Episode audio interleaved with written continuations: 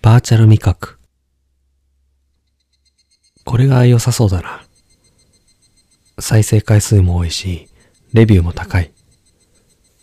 最近は、無料の味覚素材サイトでも、それなりのものを探すことができる。その日、僕が探していたのは、ステーキの味覚素材だ。良さそうな素材が見つかったので、僕はそれを味わうための準備を始めた。まずは冷蔵庫の中から無味肉を取り出す。これは水と空気から作られたただ腹を満たすための素材であり、味がしないのはもちろん外見も肉とは似ても似つかない。ただの透明なゼリーのような物体だ。その代わりとても安価なのである。僕は鼻歌を歌いながら無味肉を乗せる皿とナイフとフォークを用意し、テーブルの上に設置すると、今度は洗面所に向かった。コップの中に液体を注ぎ、それを口に含む。うがいの要領で十分に口と舌全体に液体をなじませてから吐き出した。液体の中にはたくさんのナノマシンが含まれており、舌や口に付着したナノマシンが素材から味を伝える媒体となってくれる。ナノマシンは飲み込んでも害はないが、普通はうがいをした後を吐き出す。準備を終えた僕はテーブルについて先ほどの無料素材から舌や口に付着したナノマシンに素材の味覚情報を転送した。いただきます。ナイフとフォークを持って無味肉に切れ込みを入れる。念のため、ごく小さな切れ端を作って口に運ぶ。うん、うまい。そして、さらに念には念をと、無味肉の中央部分も少しだけかじってみた。おかしな味はしない。無料素材サイトには違法アップロードされたものも多いので、たまに地雷が存在する。それはつまり、ステーキの味ではなく、全く違うもの。それが食べ物である場合はまだいいが、そうでないものが隠されている場合があるのだ。この素材は大丈夫だと判断した僕は、次々と無味肉を口に運んだ。ジューシーで香り高いステーキの味が口いっぱいに広がる。最近ようやくこうして食事をきちんと取れるようになってきた。ステーキを半分ぐらい平らげた時だった。ああ、またそんなの食べて。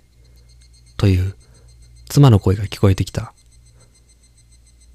わ、もう帰ってきたの？もう帰ってきたの？じゃないでしょ。もう何勝手に食べてるのよ。そう言って妻がテーブルの上を覗き込む。ああ、ステーキなんか食べて、私の料理が美味しくないっていうのね。そ、そんなことないってば。君の料理は世界一美味しいよ。うん、調子いいこと言って。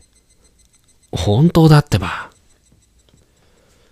ふーん、言ったわね。妻がにやりと笑う。僕はなんだか嫌な予感がした。さあ、召し上がれ。嫌な予感は的中した。妻は昼間僕がこっそり仮想ステーキを食べていたのが気に入らなかったようで、自分でもステーキを焼いたようである。あ、またステーキか。昼間のと食べ比べてみてよ。私の料理は世界一美味しいんでしょそう言って妻がいたずらっぽく笑う。僕はしぶしぶ妻のステーキを口に運ぶ。昼間のステーキよりも確かにうまい。ん、うまい。そう、よかった。でも2食連続ステーキはきついよ。私に隠れてこっそり食べるからよ。楽しそうに笑う妻の分のステーキには手はつけられていない。君は食べないの？私は後でいい。食べたければ私の分も食べていいよ。いらないよ。妻はじっとこっちを見つめている。落ち着かないな。君も食べなよ。だから後でいいってば。ねえ。ん？君の作った卵焼きが食べたい。ダメ。お預け。ねえ。意地悪言わないでよ。食べたいんだよ。ナイフを持つ手に涙がこぼれてしまい、妻の姿がぼやけた。あっと思った時には、目に装着したコンタクトがずれて、目の前の妻の姿が消えた。目から外れた仮想視覚用のコンタクトレンズが頬を伝って落ちた。